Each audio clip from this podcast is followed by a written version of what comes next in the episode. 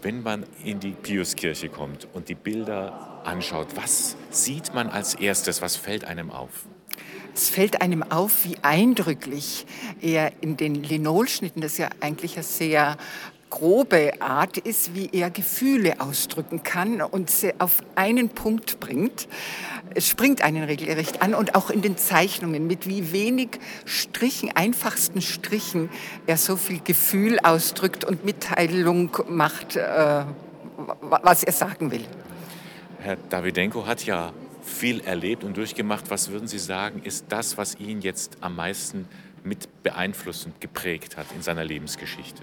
Die Schwere seiner Herkunftsfamilie, also die Eltern, die ja praktisch geflüchtet, der Vater äh, aus der Ukraine, äh, Zwangsarbeiter hier in Deutschland war und die Mutter aus Litauen geflüchtet und sich hier kennengelernt haben. Das hat natürlich geprägt schon diese schwere Lebensgeschichte. Dann der Tod seiner Schwester Maria, die mit sech, äh, als er 16 wurde, an seinem Geburtstag ermordet wurde. Das waren so mit die prägenden Ereignisse und natürlich der ganze sozial-kulturelle Bereich, der damals gezeichnet war, äh, auch hier in dem Viertel, als Außenseiter. Also nicht nur er, sondern auch überhaupt das Viertel, das so als Außenseiterviertel gegolten hat. Und wo natürlich der Alkohol etwas war, was mit zum Alltag gehört hat.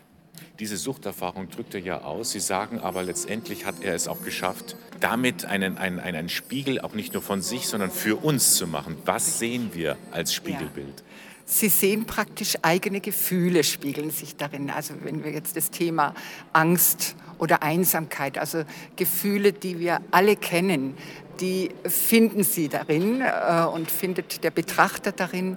Oder auch eben das Thema Perfektionismus im beleidigten Cis. Also manches muss natürlich übertragen werden äh, und da helfen meine Beschreibungen etwas, um es übertragen zu verstehen, sodass wirklich nicht nur jemand der Suchtproblematik, sondern erst recht auch andere Menschen einen Bezug zu dem Thema finden, aber auch zu sich finden, einen Blick nach innen zu sich finden.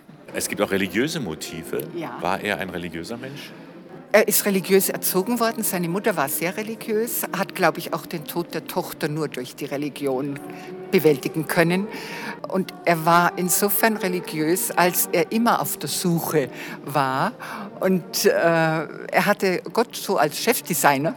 Auch in einem seiner äh, Worte gibt ganz eine ganze Menge, wo er dann auch so ausgedrückt hat, wie wichtig Gott dann auch wieder war.